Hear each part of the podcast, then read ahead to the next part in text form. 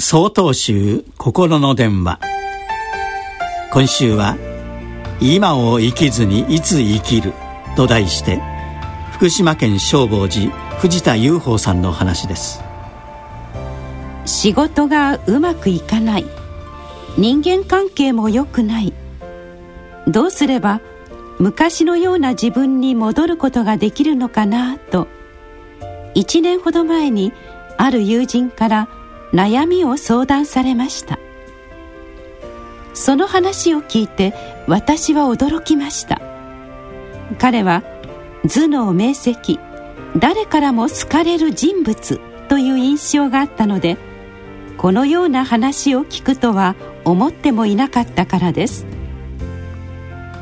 彼は話の中で「あの頃は良かった」と何度も言っていました。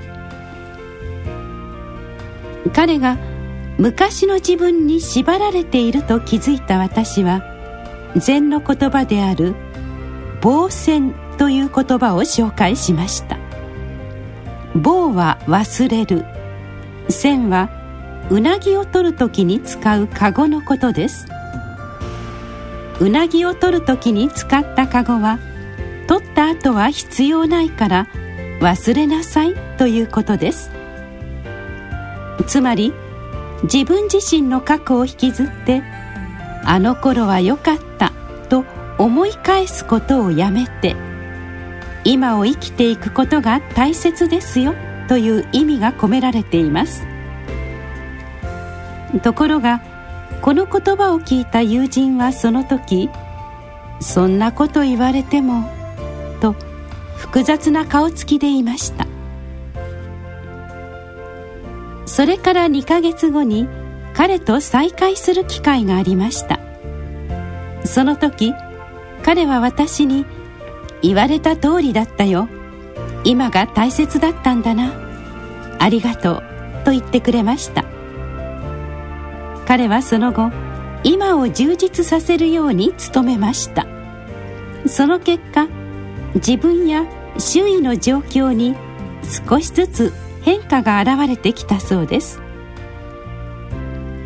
あの頃は良かった。あの頃は幸せだった。と思うことは誰にでもあります。しかし今の自分と比較してあの頃は良かったと落ち込んでは次の一歩を踏み出すことが難しくなってしまいます。私たちは過去を生きているのではなく今を生きています。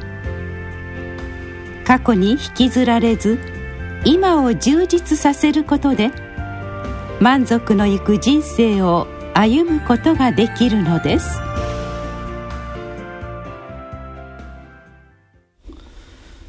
なお3月29日からお話が変わります。